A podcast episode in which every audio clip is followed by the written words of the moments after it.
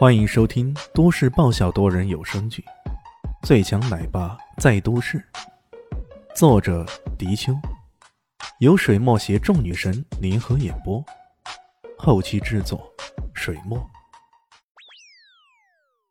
第九百五十七集，拉蒂斯基眼前一亮，差点要大声吼叫出来：“是他，一定是他！如果不是他，谁敢发出如此的威胁？”中年人看了他一眼，然后说道：“你说的是死神奥西里斯？”对。拿蒂斯基握紧了拳头，心有不甘的说道：“如果不是我们疏忽大意，让这小子给逃走了，我们现在不至于陷入如此被动的状态。本来以为这会给熊族立下大功，却没想到自己反倒成了一个笑话，让一个苦战了三场。”基本上是废人的重要人物给逃走了，事后竟然还一点线索都没有。这种笑话，他拉蒂斯基简直是闹得前无古人后无来者。中年人听了，眉头皱了起来。这个欧西里斯虽然逃走了，可身体应该还没有完全恢复吧？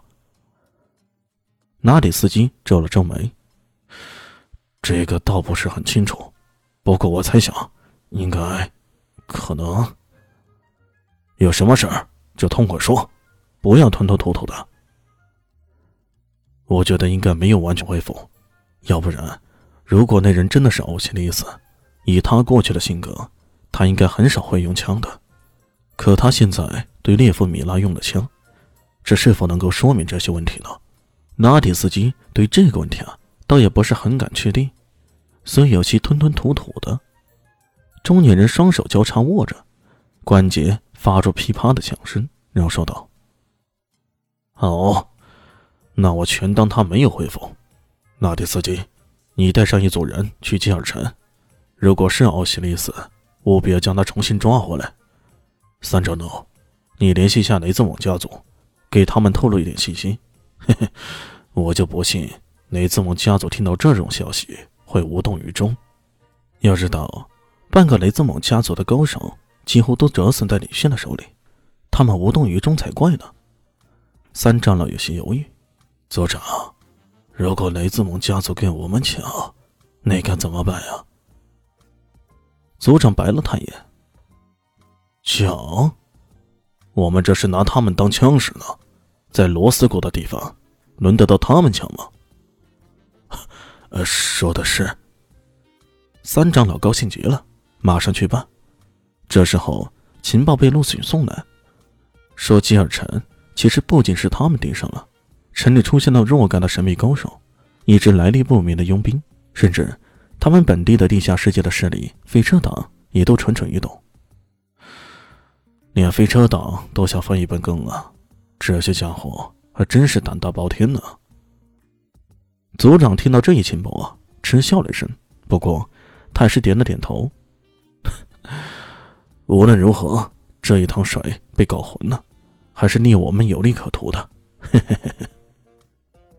金。尔城，李炫推开一座巨大的庄园之门，前面是一大片一大片的建筑物，错落有致，加上那些一排排的绿树啊，这座庄园怎么一个恢宏了得？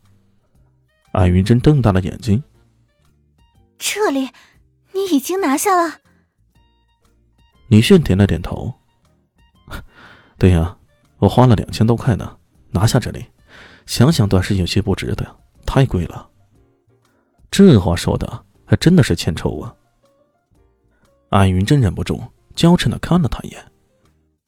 这个男人还真的太有趣了，以后想要遇到这样有趣的男人，可真难呢。此时的李炫已经改头换面，成了另一个人。这一个人，如果叶琳娜在旁边看着，一定会认得，正是他初到吉尔城时应用称的那个阿缪莎。而在这个地方，正是屈尔迪大公他们原来居住的一个别墅区，整个区都是他父子俩的。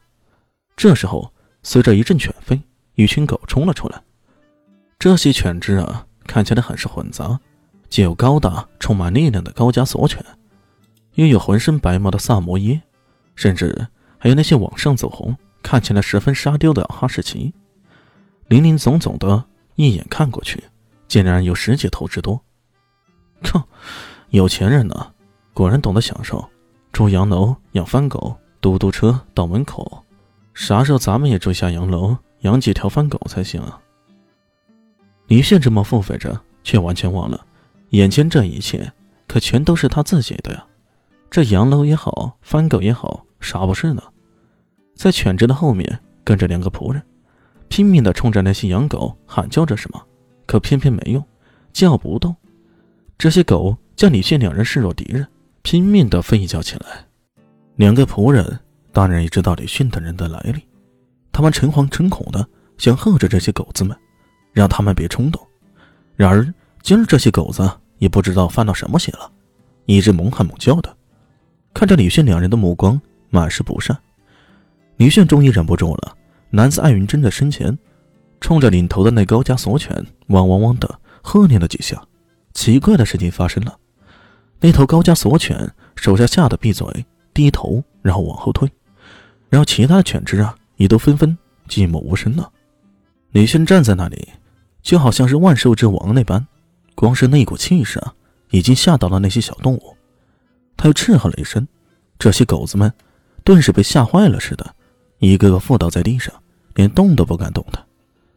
看到这一情形，那两个仆人眼中满是无比的惊讶。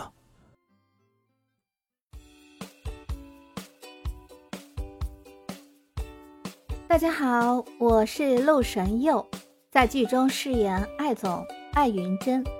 本集已经演播完毕，谢谢您的收听，喜欢记得订阅哦。比心。